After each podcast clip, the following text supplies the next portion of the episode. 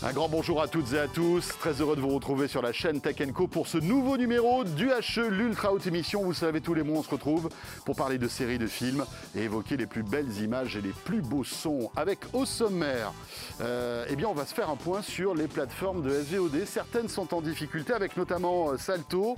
Euh, on fera le point avec Pascal Le Chevalier dans quelques instants. Quelles sont les séries du mois qui buzzent le plus Eh bien, Guillaume Boutin de Sens Critique sera avec nous avec un joli programme euh, pour euh, cette fin de mois de novembre. Et puis, tiens, on découvrira euh, une plateforme de AVOD qui va arriver dans quelques temps et dont le financement se fera par des bandes annonces de films qu'on verra avant le film. C'est plutôt intelligent. On en parlera avec l'un des fondateurs de ce service. Merci d'être avec nous. C'est parti pour UHE sur la chaîne Tech Co.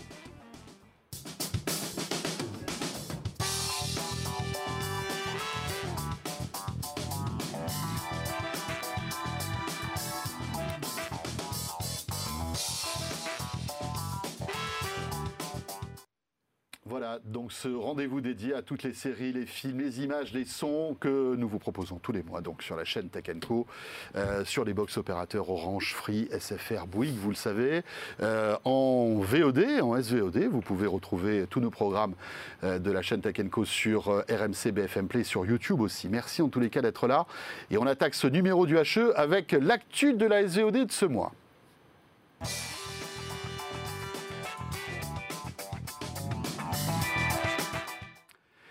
Et avant tout cela, je vous présente quand même nos invités, euh, la team du HE que vous connaissez. Pascal Le Chevalier est là. Salut Pascal. Bonjour François. Ravi de te retrouver.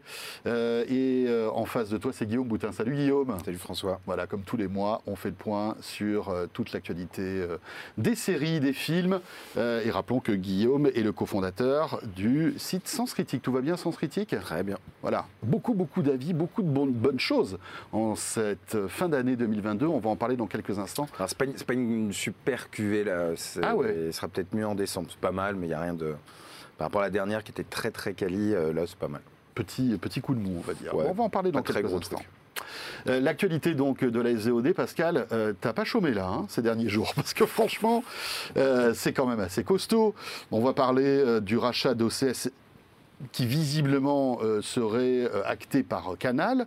Euh, on va parler aussi de Disney+, qui n'est pas en super grande forme, mais pour débuter, le service français de SVOD Salto, qui serait en grande difficulté, tant et si bien que, en fait, les actionnaires principaux de Salto pourraient bah, claquer la porte. Oui, alors en fait, c'est lié à l'histoire du rapprochement empêché entre TF1 et M6, puisque trois actionnaires, TF1, M6 et France Télévisions. Donc France Télévisions avait déjà dit son souhait de sortir du deal si TF1 et M6 se mariaient. Il se trouve que le mariage a été refusé par les pouvoirs publics et là on arrive à un moment où euh, les trois acteurs, euh, et en particulier les deux chaînes privées, ont elles-mêmes lancé leurs propres initiatives avec des services de AVOD, des services de SVOD, des services de replay. Et le problème, c'est que Salto, ça a coûté très cher jusqu'à aujourd'hui. hein, 2020-2021, on parle de plus de 120 millions d'euros d'investis dans la plateforme. Et donc, euh, la presse, parce qu'aujourd'hui, il n'y a pas d'information officielle, euh, mais en tous les cas, les actionnaires auraient acté la fin de la plateforme en ce qui les concerne, ce qui ne veut pas dire qu'elle ne sera pas rachetée par quelqu'un. Mais en tout état de cause, euh, je pense que ça va être compliqué de, voir un bel avenir à Salto. Oui, Salto qui au départ avait été, on, va dire, mis en place pour combattre et concurrencer un peu les Netflix, les Amazon Prime, etc. C'était un peu, un peu courageux quand même hein, de la part de, Ouais, ces, a- de ce acteurs de l'audiovisuel euh, français. Ouais, mais dans ce que disait Pascal, euh, ce que je note, c'est que au final, on dit c'est des gros budgets, mais en fait, quand tu veux pénétrer le marché grand public de la SVOD sur un territoire comme la France, bah, ça reste des tout petits budgets en fait, Oui. comparé au budget de, de Netflix Prime ou même Canal. Oui. euh, c'est rien du tout euh, comparé aux autres. Et puis, euh, enfin, je pense qu'il faut quand même le dire, euh, ce projet était né quasiment d'une espèce de volonté politique de Oui. riposter à l'envahissement des Américains. Mhm. Et on sait bien que quand c'est des décisions politiques qui, euh, qui- qui pilotent le business, euh, il n'y a peut-être pas non plus l'envie, la motivation. C'était c'était Et je compliqué. pense que ça s'est traduit par les moyens, puisque le, si je dis pas de bêtises, le budget de lancement de Salto, je crois, était de 50 millions, euh, qui, qui comprenait l'acquisition des programmes pour la première année. Ouais, 50 millions quand on sait que Netflix met des milliards et des milliards de. Je crois que c'est Ne serait-ce 15. que même sur le marché français, Oui. enfin, c'est même sur le marché français, ils produisent Oui. plus, mettent plus de budget en prod, donc tu as quand même un bon. à, à côté de ça, il faut quand même rendre à Salto euh, ce qui lui appartient, c'est que si le chiffre annoncé dans la presse de 900 000 abonnés payants euh, est atteint, c'est pas complètement nul. C'est- ouais, ouais. c'est sûr que par rapport aux 10 millions d'abonnés de Netflix, on va dire que c'est pas comparable, mais aujourd'hui, Oui, il n'y a aucune plateforme française Ouais, en trois qui a ans, réussi ça. Euh, et le drame, parce qu'il faut quand même aussi dire les choses, c'est que c'est euh, comme un peu tragique de voir que des initiatives locales euh, n'arrivent pas à, à survivre dans ce monde qui est ultra dominé Bien sûr. par des services étrangers. Oui, mais après aussi structurellement au départ, c'est vrai que alors c'est toujours facile de, de- de refaire le match à la fin, mais c'est vrai que tu te dis réunir à la même table TF1, France TV et M6 Ils sont concurrents. sur un projet commun. alors féroces. que- exactement. C'est euh, tu, tu te disais bon s'ils y arrivent. Ouais, c'est quand même chaud. Bon, on verra bien comment ça va se, se- se Se passer terminer, tout ça, ouais. hein, se terminer.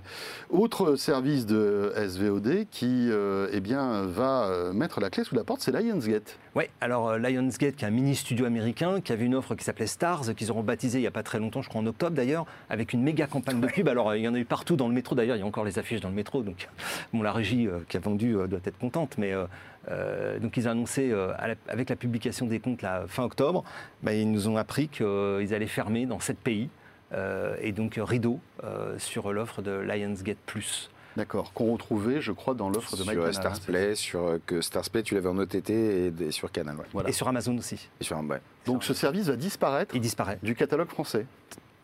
Sept pays, on retire. Donc, en fait, le problème de Lionsgate, c'est qu'ils essayaient de séparer les deux activités, voire de les vendre studio plus euh, service on demand. Euh, apparemment, euh, ils n'ont pas réussi à trouver la bonne équation et la bonne valorisation. Et face aux dépenses à réaliser pour maintenir le service dans ces sept pays où ils n'ont pas dû atteindre le niveau d'abonnés Mhm. requis par rapport à leurs prévisions, mais préfèrent arrêter parce que là, pour le coup, c'est perdre de l'argent pour rien. Et, c'est un peu le même problème que Celto à une autre échelle. Là, on est sur une échelle mondiale, mais au final, à l'échelle mondiale, ça reste un tout petit acteur Tout à fait. qui a très peu de programmes locomotifs. Mhm. Euh, je crois qu'il y en a un ou deux un petit peu qui ont porté la plateforme, qui sont, qui sont sortis un petit peu en termes de notoriété, mais il n'y avait pas de programme fort euh, derrière.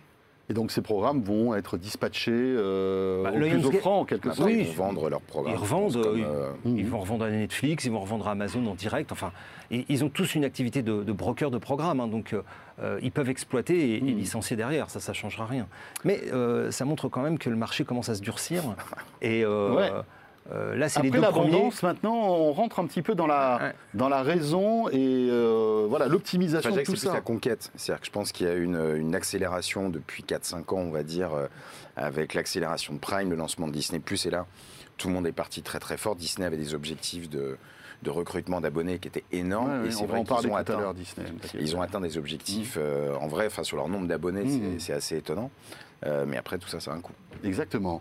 Euh, c'est pas terminé, euh, puisque en France, il y a aussi euh, le, le service OCS, hein, qui a été lancé à l'origine par euh, Orange, euh, et qui pourrait, là aussi, être racheté par Canal. Alors là, c'est plus qu'il pourrait, c'est que euh, Canal est rentré en négociation exclusive avec Orange. Alors il faut savoir qu'il y a eu deux épisodes. Ça fait longtemps qu'on parlait du deal euh, entre HBO et OCS euh, qui devait s'arrêter euh, fin 2022 parce que HBO avait annoncé son lancement euh, avec HBO Max dans tous les pays d'Europe. Voilà. Lancement repoussé. Et donc Pour- forcément, OCS se retrouvait sans le, ca- sans le catalogue de HBO, qui représentait un petit peu son trésor de guerre. hein, voilà, c'est L'essentiel du moteur, en fait. hein. Ouais. Euh, Alors, il y avait les programmes, euh, euh, il y avait des programmes de- de- d'Orange Studio à l'intérieur, plus quelques achats, avec là aussi un portefeuille au bout de quelques années qui était de 3 millions d'abonnés.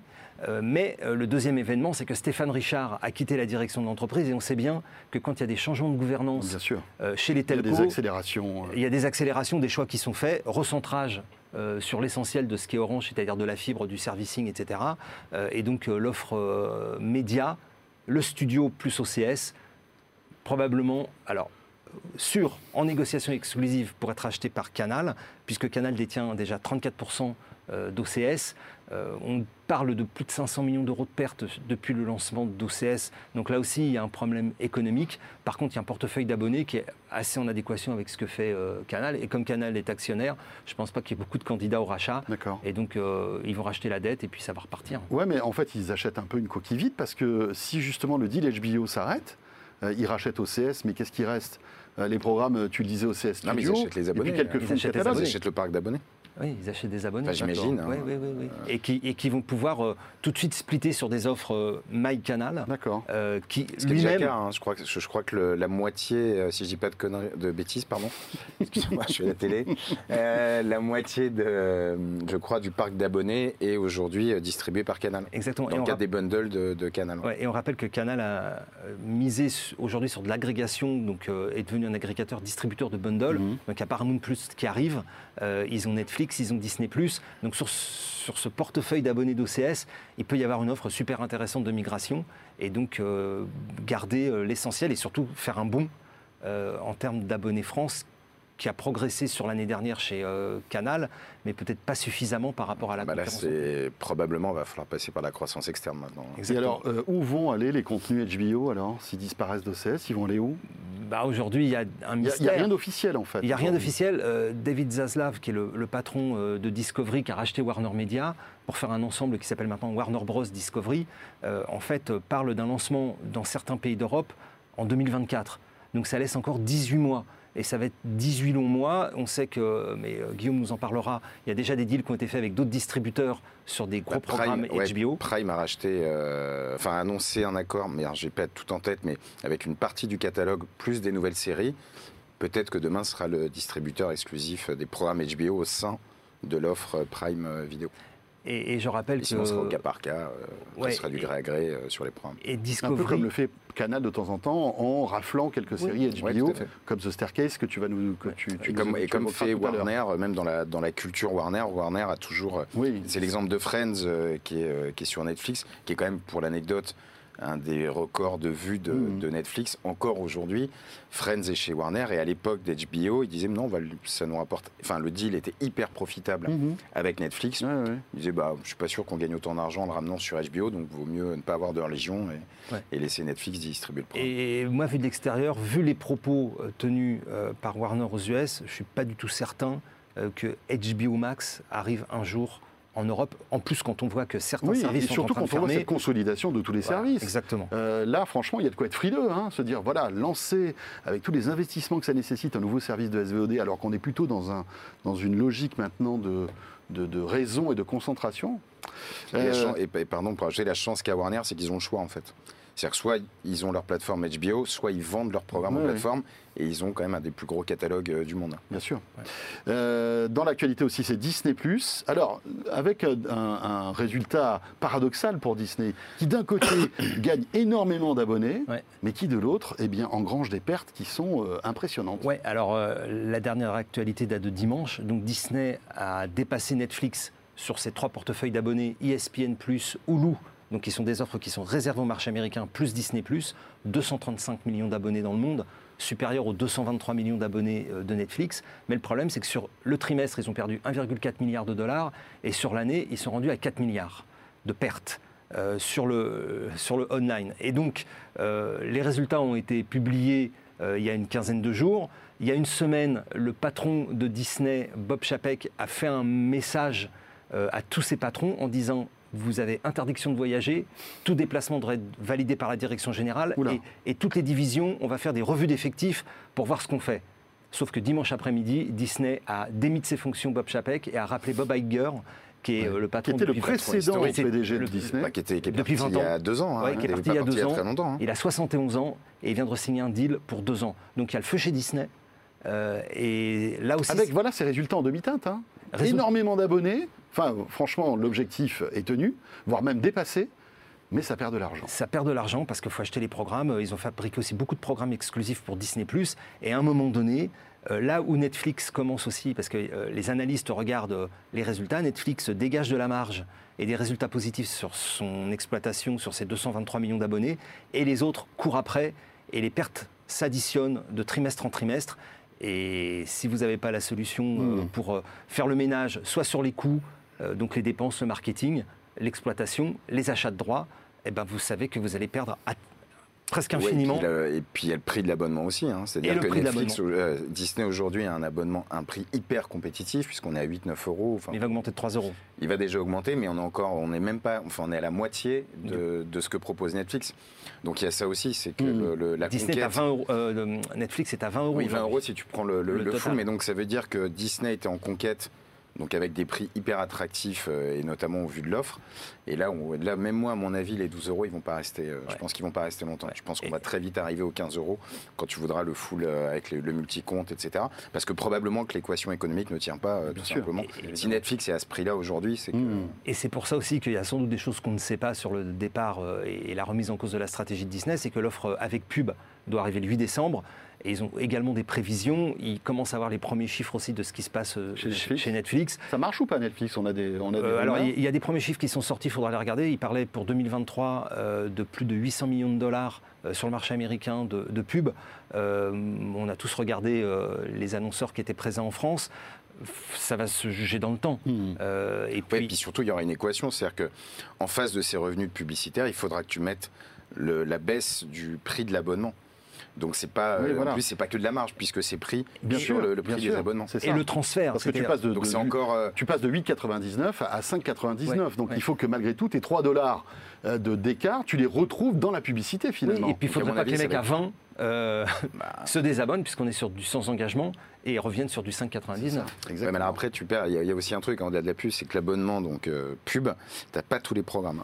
Ouais, y en pas tous les programmes. Alors, visiblement, c'est des, pro- c'est- c'est des, c'est des, euh, des contraintes de catalogue. Et puis surtout, tu perds le téléchargement du contenu. Ouais, tu peux plus. enfin, dans voilà, 720p. Voilà, t'es en 720p, euh, etc. bon, voilà, donc, euh, Euh, alors évidemment, ces pertes de, de- chez, chez les, les- les streamers, en tout cas chez les, services de SVOD, ça engrange aussi des licenciements. ouais, ça ne chill plus tellement la, la SVOD, hein, c'est plus très sympa. donc Warner, ils ont fait moins 1000. Disney, on attend de voir ce qui va se passer. ouais, ils ont gelé. Euh, Netflix, euh, il y a eu des départs. Oui, euh, on s'en souvient, c'était il y a plusieurs mois. il y a plusieurs mois au, au premier semestre. Et puis il y a surtout du côté d'Hollywood une espèce de crispation, parce qu'il y a quand même Meta, donc Facebook, Mhm. et Amazon, euh, qui a un service qui s'appelle Prime Video, donc ça fait partie de la galaxie, qui chacun ont licencié respectivement 11 000 et, et 10 000 personnes. Donc ça veut dire que là, il y a, si j'ajoute Twitter en plus, ça fait plus de 30 000 personnes là, qui en moins d'un mois se retrouvent sur le carreau avec des vrais problèmes parce qu'il y a énormément d'étrangers aussi. Mhm. Euh, donc il y, a, il y a vraiment un truc qui est en train de se passer aux États-Unis. Il y a des groupes qui se créent, euh, même si euh, ces entreprises ont filé trois mois de salaire d'indemnité pour que les gens partent. Mais il y a voilà, une grosse crispation et on se demande si ça va pas enclencher, là sur les deux derniers mois de l'année, une explosion des départs pour mettre tous les compteurs à zéro pour 2023 Mhm. et repartir sur d'autres bases avec toujours pareil, le problème de la variable d'ajustement, bah, c'est, euh, ce sont les équipes. hein. Et Je on pense en- que moi, moi, à mon- enfin, à mon humble avis, si je fais une prédiction, je pense que c'est pas structurel. Je pense que c'est une correction de marché en fait. Oui, Je pense été- qu'à un moment, le marché avait besoin de conquérir, avec des mastodontes, des, masto- des mastodontes euh, qui avaient besoin de, de récupérer des parts de marché quasiment à n'importe quel prix, j'allais dire quoi qu'il en coûte, et que là, voilà, il va falloir restructurer un petit peu à la fois l'offre, les dépenses, mais à mon avis, dans, moi, je pense que dans les mi-2023, euh, fin de, entre mi-2023 et fin 2023, je pense qu'on sera revenu à des choses euh, Et puis, on a vécu à une période post-Covid qui a été oui, qui étaient en plus un incroyable. peu la fête Voilà, qui euh, était la où, tous les services numériques explosaient, enfin voilà. Et là, on est en train de corriger tout ça parce qu'on est sorti, bien heureusement, de cette période terrible sanitaire. Et donc, les gens commencent à revivre à peu près normalement. Donc, C'est surtout la bourse. hein. et- et C'est puis- Wall Street qui commence à corriger. Donc euh, Wall Street a dit on garde plus les abonnés. Donc pendant euh, trois ans, on gardait les abonnés et maintenant on garde l'ARPU et les résultats. Et là, c'est un peu soupe à la grimace. Voilà pour l'actualité, il y avait pas mal de, de trucs à raconter. hein. Euh, Pascal, tu restes avec nous. Euh, quelque chose peut-être d'un petit peu plus gai, puisqu'on va parler contenu maintenant avec Guillaume. C'est le top 5 des séries qui buzzent le plus sur Sens Critique.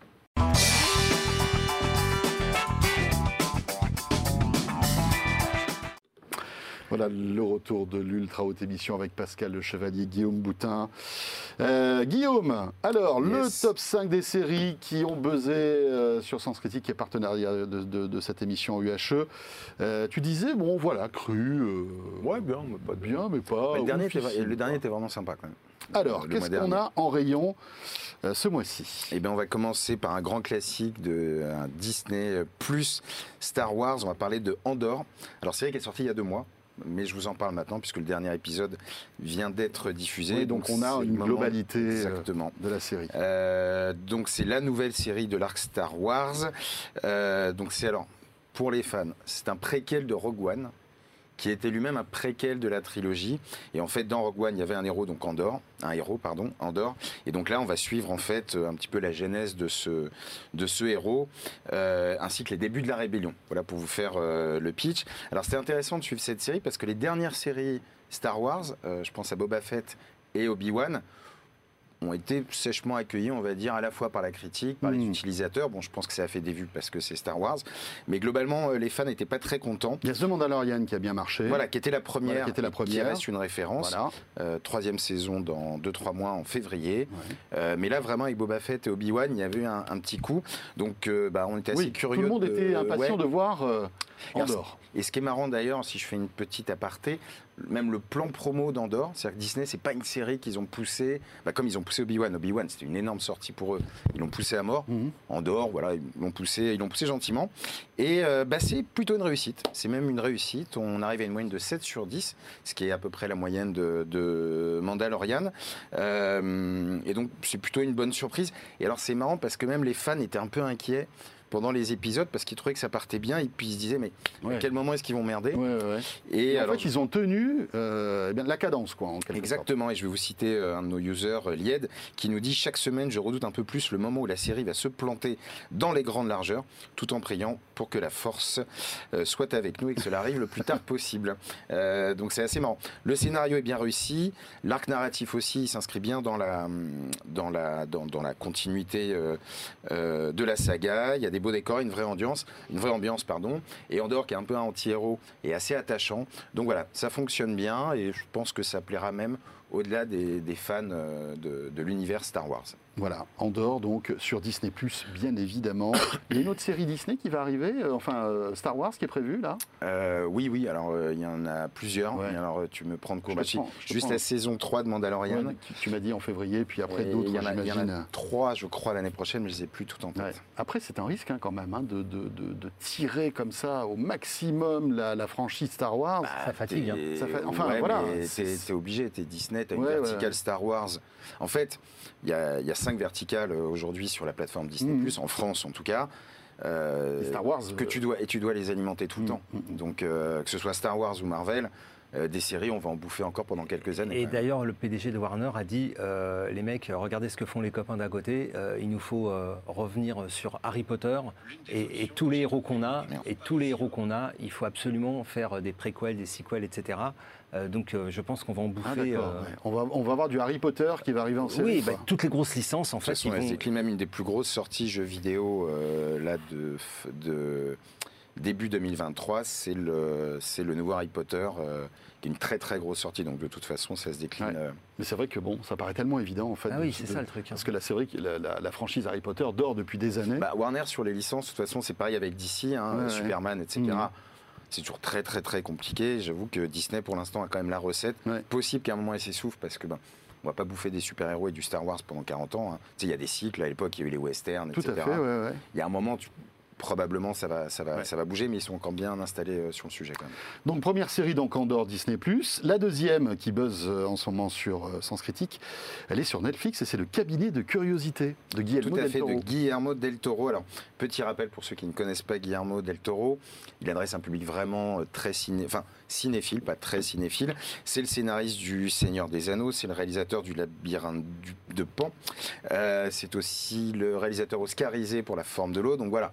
On est sur euh, Guillermo del Toro, c'est un- c'est quelqu'un qui a son univers, d'ailleurs, un ouais. univers à mi-chemin entre Parfois le fantastique, hein, voilà. étrange, ouais, tout à fait, mais c'est toujours dans le, c'est pas horreur, horreur, tu vois, t'es toujours non. dans l'étrange, dans Mm. le, et voilà, et pour terminer, il réalise d'ailleurs le prochain Pinocchio qui sort là euh, début décembre sur Netflix. Prochaine adaptation très attendue parce que tu as le, tu as le croisement entre un vrai auteur et euh, bah, le, le conte. Euh, Ouais, à mon avis, ça va être moins fun que la version de Disney, je pense. Je pense, j'espère plus réussi parce que la version de Ouais. Disney, s'est quand même fait sacrément. euh, enfin, le Pinocchio de Zemeckis Ouais, voilà, très moyen. Bref, euh, dans cette série, donc, qui va nous En fait, donc, c'est une série d'anthologie. En fait, c'est Guillermo del Toro qui a demandé, alors, à ses amis, à des collaborateurs, son directeur de la photo, etc., de réaliser en fait huit épisodes, euh, chacun étant indépendant. C'est un peu dans l'esprit de la quatrième dimension, puisque c'est, euh, il y a un présentateur, donc c'est Del Toro en fait, qui nous invite à chaque fois dans son univers, qui présente chacun des épisodes. Euh, voilà. sur un site comme Sens Critique, c'était ultra attendu. Euh, parce que Guillermo del Toro. Et on va retrouver alors euh, l'histoire d'un pilleur de tombes euh, qui se retrouve coincé, une autopsie qui dérape, qui dérape, pardon, deux adaptations de HP Lovecraft. Donc voilà, on est vraiment dans l'univers cinéphile mmh. geek. Et bah, c'est pas mal, mais c'est pas fou. C'est 6,4, donc on sent une vraie déception et, euh, probablement dû au niveau inégaux, on va dire, des épisodes. Il y en a quelques-uns qui sont très réussis, mhm. il y en a quelques autres, euh, voilà, donc euh, on aurait pu s'attendre à une note bien meilleure, mais voilà, sur une série d'anthologies comme ça, enfin avec des épisodes anthologiques, il faut, et surtout avec des réalisateurs différents, il faut pouvoir tenir la longueur, une certaine cohérence. Oui, d'autant que c'est une, c'est une série qui a dû euh, enfin, un, un, investissement important pour Netflix, hein, Guillermo, del Guillermo, del Toro. mais maintenant, Guillermo del Toro est un auteur Netflix, donc si tu veux, je pense que. Ça fait partie d'un deal global. Et que, un peu comme Shonda Rhimes, euh, des gens comme ça. Et puis voilà, puis je te dis, un réalisateur oscarisé, euh, Netflix sont très contents de le récupérer. Franchement, 100 millions de dollars, c'est quoi? Bagatelle. oui, c'est vrai. Bah pour Salto, c'est beaucoup. Une vie. Euh, dans les séries qui buzzent aussi euh, ce mois-ci euh, sur Sens Critique, il y a une autre série Netflix, c'est Inside Man. Tout à une fait. Mini-série là. Une mini-série de 4 épisodes. Alors, avec un joli casting. Enfin, pour les initiés, c'est pas des grandes stars. Mais il y a notamment David Tennant qui jouait dans Broadchurch et Dr. Who, Stanley Tucci qu'on a connu dans Prada, dans Hunger Games. C'est un grand second rôle. Donc, joli casting. Alors, c'est très compliqué à pitcher comme série, ce qui est rare chez Netflix d'ailleurs. Normalement, une série Netflix, ça se pitch en une phrase.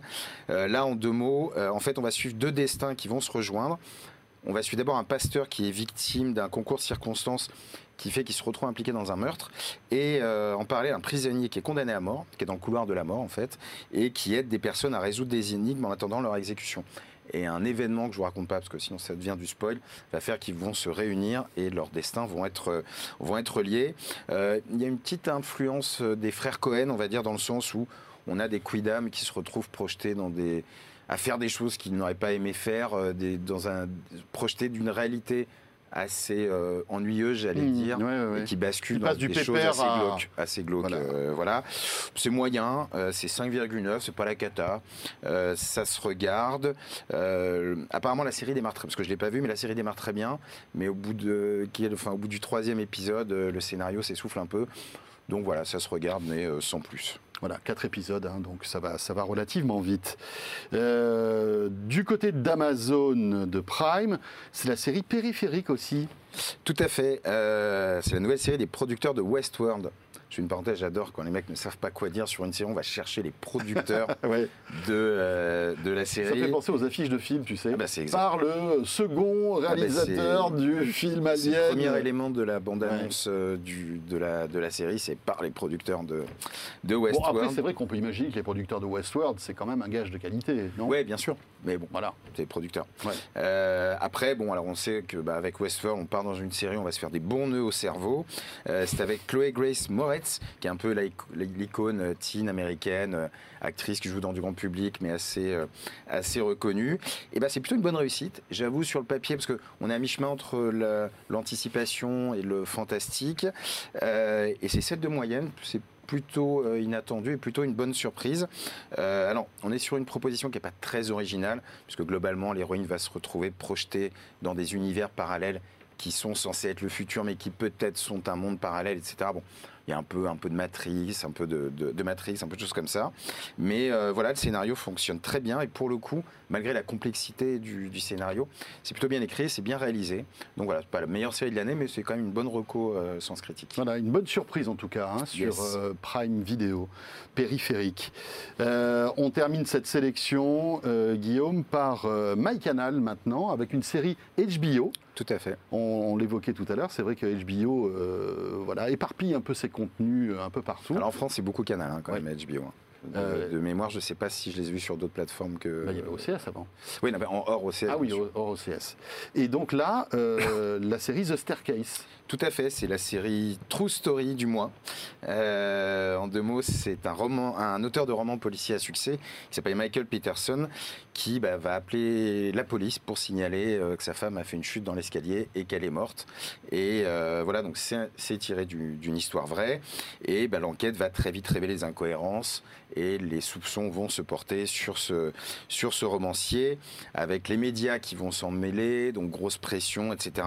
Ce qu'il a tué, ce qu'il n'a pas tué. À noter que c'est un très beau casting, hein, Colin Firth mmh. dans le rôle du romancier, et Tony Collette. Qui est excellent d'ailleurs dans la série, bah, comme toujours. Comme toujours, euh, j'ai envie de dire. Euh, il y a même Juliette Binoche qui a, un, qui a un, petit rôle, euh, qui a un petit rôle dedans.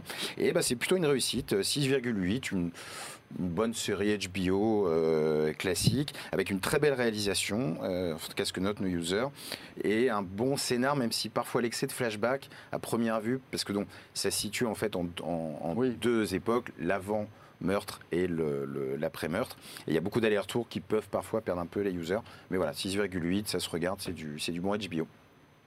Très bien. Et, d'ailleurs, il y a une autre série qui raconte la même histoire, qui est disponible sur MyCanal, puisqu'en fait, The Staircase, c'était aussi une autre série qui était plus documentaire, ouais, mais de, qui, date, voilà, oui, qui a, pas mal d'années et qui est aussi disponible euh, justement sur MyCanal. Ce qui fait que si on est fasciné par cette histoire, qui est fascinante hein, d'ailleurs, parce qu'on ne sait pas véritablement, alors sans spoiler. Euh, ça a duré. Alors, ce qu'on peut dire, c'est que ça a duré 16 ans.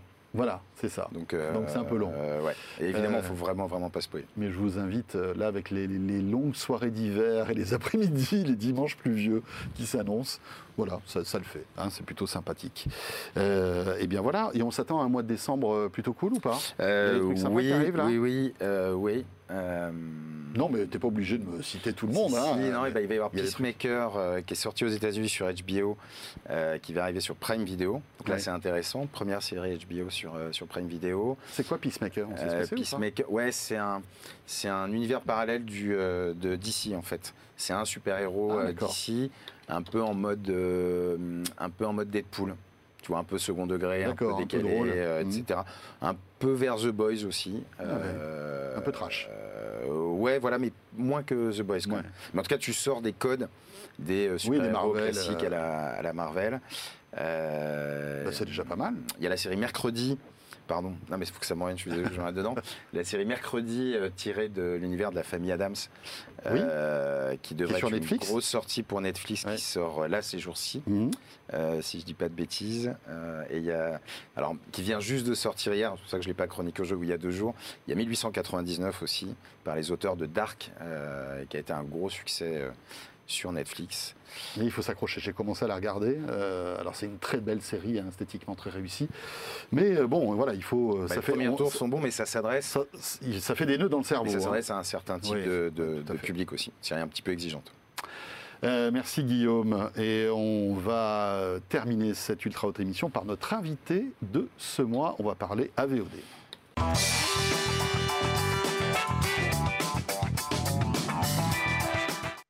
Voilà le retour de l'Ultra Haute Émission avec toujours Guillaume Boutin de Sens Critique, Pascal Le Chevalier de WhatsApp Média. Et euh, tiens, tu nous parles souvent de AVOD euh, dans l'actualité, euh, en fait, bah, justement, de tout ce qui touche au streaming. Un nouvel acteur de la AVOD va bientôt arriver. Il s'agit de Nessie et nous recevons son cofondateur aujourd'hui, Ricardo D'Acosta. Bonjour Ricardo. Bonjour. Merci d'être là. Ah, merci de m'avoir invité. Alors voilà, nouveau service qui n'est pas encore lancé, hein, mais on va revenir sur votre calendrier, etc. Euh, dans quelques instants. Mais euh, expliquez-nous un petit peu quel est le pitch en fait de Nessie, parce que c'est vrai qu'on l'évoquait tout à l'heure dans l'actualité, euh, les services de SVOD s'entrechoquent. On se rend compte qu'on on assiste à une concentration de ce milieu-là. Vous, vous vous apprêtez à lancer un nouveau service de, VOD. De quoi s'agit-il? Alors Nessie, c'est la première plateforme de vidéo à la demande collaborative et sans abonnement qui envoie ses utilisateurs au cinéma. Euh, justement, je me suis associé avec mon frère il y a deux ans de ça. On, avait ce projet de monter ensemble une plateforme de vidéo à la demande. Et comme vous l'avez dit, aujourd'hui, le, marché de la SVOD, il est bien rempli avec des acteurs majeurs. Euh, et on ne se voyait pas proposer un énième service, en tout cas il n'y avait pas d'utilité pour nous. Et on a réfléchi à un nouveau concept, euh, surtout qu'au moment où on a eu euh, cette idée-là, c'était le premier confinement. Les cinémas étaient fermés et on, on s'est dit qu'il fallait trouver un- un- une, une plateforme où on pouvait, en- entre guillemets, euh, créer un cercle vertueux entre les différents intervenants euh, du cinéma. Donc c'est comme ça qu'on a eu l'idée de Nessie, euh, en proposant, au lieu de proposer bah, de la publicité classiquement qu'on peut faire sur de la VOD ou un abonnement, et bah, de proposer un financement par des bandes annonces. C'est-à-dire qu'aujourd'hui, euh, on prend par exemple les services Pluto TV ou même euh, les services qu'il y a sur Molotov qui proposent de la VOD avec de la publicité, c'est ce qu'on appelle de la VOD. On a de la pub traditionnelle. hein. C'est ce qui se passe d'ailleurs sur Netflix. Vous, vous dites, il n'y aura pas de pub, on verra pas de, de burgers ou de, de- de boissons euh, gazeuses, euh, mais des bandes annonces avant notre programme. Exactement. En fait, on va transposer ce qui existe déjà au cinéma sur une plateforme AVOD. Quand vous arrivez au cinéma, bah, juste avant, alors vous avez des publicités, mais là, il n'y en aura pas. Vous aurez des bandes annonces. Et après, votre film euh, commencera. Parce qu'il faut qu'on on ne sait peut-être pas, mais finalement, les bandes annonces qui sont diffusées au cinéma ou euh, sur d'autres supports, c'est de la pub en quelque sorte. sur Netflix, C'est pas en euh, quelque sur, sorte, hein, c'est de la pub. sur YouTube par exemple, on voit, il y a beaucoup de bandes annonces de films. C'est des spots, c'est ce qu'on appelle des trailers. Ouais. La bande-annonce officielle en général qui fait 2-3 minutes. Et ensuite, il y a des trailers qui font entre 15 et 30 secondes. C'est ça, et Qui ont vraiment vocation à être diffusés dans des écrans Et publicitaires. c'est de la pub, en ah fait. oui, bien sûr. Voilà. Et vous estimez que c'est plus digeste euh, pour les cinéphiles que la publicité traditionnelle. C'est exactement ça. C'est-à-dire que initialement, on avait eu justement cette idée de mettre de la publicité et on s'est aperçu que, les Français, on, aime bien la gratuité, mais on aime moyennement la pub. Donc euh, c'est- pour ça qu'on est allé aussi sur, sur de la bande-annonce, parce qu'on s'est aperçu qu'il y avait même des, des utilisateurs qu'on a, qu'on a, qu'on a audités qui nous ont dit, nous, quand on arrive en retard au cinéma et qu'on loupe les bandes-annonces, ça nous embête. Donc c'est vrai que la, la- Ouais, parce que le spectacle commence avec les bandes annonces finalement. Exactement. Et puis ça permet. Les gens apprécient en tout cas ce, ce modèle économique dans le sens où ils nous disent bah, souvent je sais pas euh, ce qui va sortir au cinéma ou faut que j'aille Mhm. sur un, un site ou un autre, je fasse la démarche moi-même. Et le fait de entre guillemets de lui montrer, le forcer à le voir avant son film, et ben ça lui donne aussi envie d'aller au cinéma. C'est pour ça qu'on a. On est parti sur ce modèle économique et puis il n'existait pas euh, comme ça, donc on, C'est c'est plutôt pas mal, Guillaume, comme Ouais, concept. moi, je, trouve ça, je trouve ça intéressant. Je pense à deux vertus, effectivement. C'est tu préfères toujours. euh, Enfin, tant qu'à avoir un service avec de la pub, tu préfères avoir des bandes annonces que effectivement euh, une pub pour un burger ou pour Danone. C'est assez logique. Euh, après, la question, moi, c'est une des premières questions que j'allais vous poser. Euh, à votre lancement, enfin, en tout cas, dans les débuts, j'imagine que vous n'aurez pas. euh, 40 campagnes de, films, de bandes annonces. Est-ce que vous n'avez pas peur de l'effet répétition que risque d'engendrer, je ne sais pas, sur vos, les débuts en tout cas, d'avoir toujours un peu les deux, trois mêmes bandes annonces euh, qui tournent? Alors, le- on a- c'est vrai qu'on a un challenge au début, euh, mais même si ça avait été de la publicité, c'est d'avoir un trafic assez intéressant pour que euh, bah, les distributeurs qui mettent leur bande-annonce euh, soient un minimum visibles. Donc, ce qu'on a, on a un peu anticipé ça en, en proposant en fait les bandes annonces de notre propre catalogue au début, c'est-à-dire pour mettre en avant un peu notre catalogue et voilà, donner envie de regarder ce qu'il y a. Et effectivement, au fur et à mesure qu'on aura du trafic, eh ben, on va mettre euh, différentes bandes annonces, mais le but c'est pas effectivement que si vous regardiez euh, 4-5 films, euh, vous voyez euh, 18 Toujours la- fois ouais, euh, la même la. Non, non, non, non. Donc on, on va, on va mixer au début, parce qu'on sait très bien qu'on ne pourra pas mettre euh, toutes les bandes annonces des nouvelles sorties au départ, euh, les bandes annonces de notre propre catalogue avec les bandes annonces des sorties cinéma pour arriver à la fin avec que des bandes annonces des sorties ciné. Alors ça, c'est pour les bandes annonces, mais après, il va falloir qu'il y ait du contenu derrière. Oui. Euh, et là, on rentre dans le dur.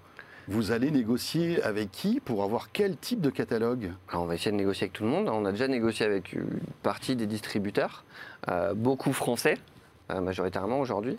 Alors, il faut savoir qu'aujourd'hui, sur le catalogue AVOD, parce qu'effectivement, on fait de la VOD, hein, même si, c'est des bandes annonces, c'est de la VOD, par rapport à la chronologie des médias, on n'est pas sur la même Vous êtes temporalité les que la derniers des derniers, la VOD. hein. Nous, on est les ouais, le- The Last. C'est- c'est- je me souviens plus le. le- 36. c'est 30 ah oui, Ça, ils ont pris la place de la SVOD à l'époque. quoi. 36 mois. Avant, c'était 42. Ils Ouais, ont c'est- gagné 6 mois. C'est ça, on a gagné 6 mois. On espère que peut-être avec Nessie, euh, plus tard, on, on arrive à arriver à 18 aussi. on ne sait pas. Non, Attends, non, je pense pas. Faites attention, il y a des barricades. Hein. Non, on a bien Ouais, là, là, vous avez baissé la tête parce que restez dans les tranchées. hein, je pense que ça va y aller. Bah, ça y là. est, ça, bouge déjà en ce moment. Là. Ouais, ouais. Oui, ça aussi, c'est un autre sujet, non? On ne devrait pas rediscuter la chronologie des médias là, au début de Euh, 2023 Le Apparemment, prochain rendez-vous est. C'est février, je crois. hein, le- Non, non, la, la date butoir est février.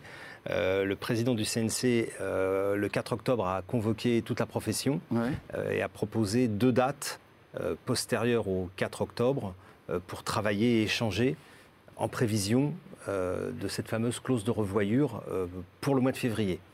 Donc euh, c'est dans les tuyaux. C'est dans les tuyaux. Disney, euh, Disney arrive euh, comme ça. Oui. Ouais. Mais il n'y a pas que Disney. hein. Et beaucoup Disney, je crois. hein, parce que- C'est voilà, il y a plein de réflexions. Ils ont, mis, ils ont mis quand même un gros coup de pression avec, euh, avec Wakanda, avec Black Panther, oh oui. qui était à mon avis un faux coup de pression, mais qui était un gros message envoyé aux exploitants Mhm. En disant bah ouais, si, Oui. si vous continuez à vous embêter, on vous filera même Black plus nos films. arrivera directement sur Ouais, Disney+. voilà. Mais là, pour le coup, je suis pas sûr que Bob Iger ait en- envie de, de continuer dans, dans cette voie du bras de fer avec, euh, avec, Avec les pouvoirs exploitants. Ouais. Bah, je pense que Bob Iger, la France, ils s'en fout. hein. Enfin, Il, il- il, y a, il y a beaucoup de sujets à adresser tu là sais- en arrivant. Tu, sais hein. qu'il a un, un jardin euh, du côté de Marne-la-Vallée euh, dans lequel on peut aller s'amuser. Donc euh, il y a quand même des rapports assez, euh, assez Un jardin, c'est Disneyland Paris. C'est. Disneyland Paris, D'accord. euh, qui développent. euh, Oui, bien sûr. Voilà. Donc euh, la France c'est important. Ouais, mais c'est un autre business. Euh, ah bah euh, ça fait partie de la ligne de produits Disney en France. Oui, parce hein, que donc, tout euh, est décliné. hein. il y a une question tu ne, d'image, sors hein. pas, tu ne sors pas un programme Disney si tu n'es pas assuré d'avoir derrière la chaîne Ouais, de licensing. hein. ouais, c'est clair. C'est, ça doit se retrouver dans le parc, euh, en, en magasin, etc., etc.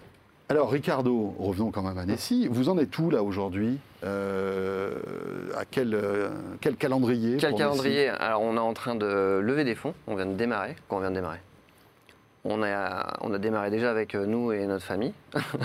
on a fait un peu le tour des popotes. Et aujourd'hui, on, on part plutôt sur, sur la partie Business Angel. Alors, nous, c'est un peu particulier en, en tant que start-up. Pour ceux, quoi, ceux qui connaissent un peu le domaine, nous, on est plutôt en phase d'amorçage. Euh, aujourd'hui, sortir une plateforme comme Nessie, ça demande beaucoup de fonds. Souvent, dans les startups, ils, ils demandent une preuve de concept, un POC, c'est-à-dire faire une, une mini plateforme. Mais pour nous, c'est quoi On ne pouvait pas le faire. C'est-à-dire faire une mini plateforme avec un film pour montrer qu'il y avait quelqu'un qui allait le regarder, ça n'avait pas de sens et ça ne fonctionnait pas. Donc, on a pris le, le- le- le chemin inverse, c'est-à-dire qu'on a créé une communauté juste avec une idée. C'est-à-dire notre projet, c'est ça. On l'a défini sur les réseaux sociaux depuis euh, bientôt six mois. Aujourd'hui, on est quasiment à 10 000 abonnés en expliquant le concept. Et maintenant, à partir euh, justement de cette base d'utilisateurs potentiels, on, on est en train de rechercher des fonds via euh, des business angels. D'accord, donc c'est pas pour tout de suite parce que euh, voilà, il faut trouver les fonds, après il faut lancer la, la plateforme, C'est ça. euh, négocier, avoir le, deal, le deal avec les, les- les- les- voilà, les producteurs, effectivement, les, majors, etc. Et puis il faut quand même un, un- un catalogue séduisant parce que même si c'est financé par la pub et par des, euh, des bandes annonces, il faut que derrière il y ait du contenu qui intéresse les gens. C'est ça. On va, alors on va mettre des films, euh, on va mettre que des films, parce que vu que c'est une, pla- une plateforme dédiée au cinéma, il n'y Oui, aura bien sûr. effectivement pas de série. Euh, le but, c'est pas d'être concurrent des autres, c'est plutôt d'être une offre complémentaire et de trouver des films qu'on justement on retrouve pas sur les grosses plateformes. Ça n'a strictement aucun intérêt. Alors tout à l'heure, effectivement, je disais Nessie, c'est- collaboratif. Nous, on souhaiterait qu'une partie de nos utilisateurs, quoi, en tout cas, nos utilisateurs, euh, choisissent une partie de notre catalogue. On les fasse voter. C'est-à-dire, on peut leur dire, on a le droit, par exemple, je dis une bêtise, à ces euh, 30 films-là, quels sont euh, les 15 films qui vous intéressent le plus et les mettre sur la plateforme. On souhaite aussi choisir nos films par rapport à, à des notes spectateurs. Euh, voilà, en tout cas, la, la base de travail. On veut que ce soit plutôt généraliste, on ne veut pas se focaliser plus sur un, un genre plus qu'un autre. Voilà par quoi on va commencer en tout cas au départ. J'ai une question concernant la distribution, puisque les chaînes de AVOD, aujourd'hui, on les retrouve dans des univers bien particuliers, euh, souvent d'ailleurs sur des marques de téléviseurs, euh, qui se sont fait les ambassadeurs et les principaux distributeurs. Pour Nessie, vous allez être distribué de quelle manière? Alors on va faire euh, partout. Quoi, partout. C'est-à-dire qu'on aura un site web, on aura euh, toutes les applications mobiles, Android, iOS, et effectivement, on a un deal avec les différentes marques de Smart TV. Alors pas toutes, mais 90%. Alors, deuxième question, euh, on sait que pour être embarqué aujourd'hui sur les hum, Smart TV, euh, il faut passer par des agrégateurs ou en tous les cas des technos qui sont parfois un peu propriétaires, hein, parce que pour intégrer la pub, faire le play-out, euh, etc., euh, si c'est pas indiscret, on peut savoir avec qui vous avez euh, travaillé? Avec deux. on est en- pour parler avec deux, on est en train, on est en, par- en train de parler avec Kino, qui est une entreprise française, et on est en train de parler avec Ok. qui est une société américaine, mais qui Oui, propose la même chose. Après, hein, pour faire des plateformes AVOD, il n'y a pas non plus énormément de prestataires. Il y en a beaucoup pour faire de la SVOD, mais pour faire de la, de la AVOD, euh, non, il n'y en a pas beaucoup. Et de toute façon, ils vous proposent en fait une, une plateforme en marque blanche où vous pouvez Mhm. euh, modifier certaines choses. On avait reçu d'ailleurs un acteur de, de- de VOD en marque blanche dans, dans UHE il y a VOD quelques mois de cela. Mhm. C'était Christophe Minel, si je dis pas de bêtises. Ah, mais ça, c'était pour euh, Shadows. Ah oui, c'était pour Shadows. Pour Mais eux, ils Shadows. font, ils font pas d'AVOD. On les avait sollicités Ah oui, au début et c'était les premiers qu'on avait sollicités et euh, ils faisaient pas d'AVOD. Et je me demandais, pourquoi Nessie? Ciné. Oh putain. Ah ouais. Ah bon, on a pris des équipes. j'avais pas... Sort. c'est l'âge, c'est l'âge. Non, ok, pourquoi Nessie je l'avais pas vu non plus. hein.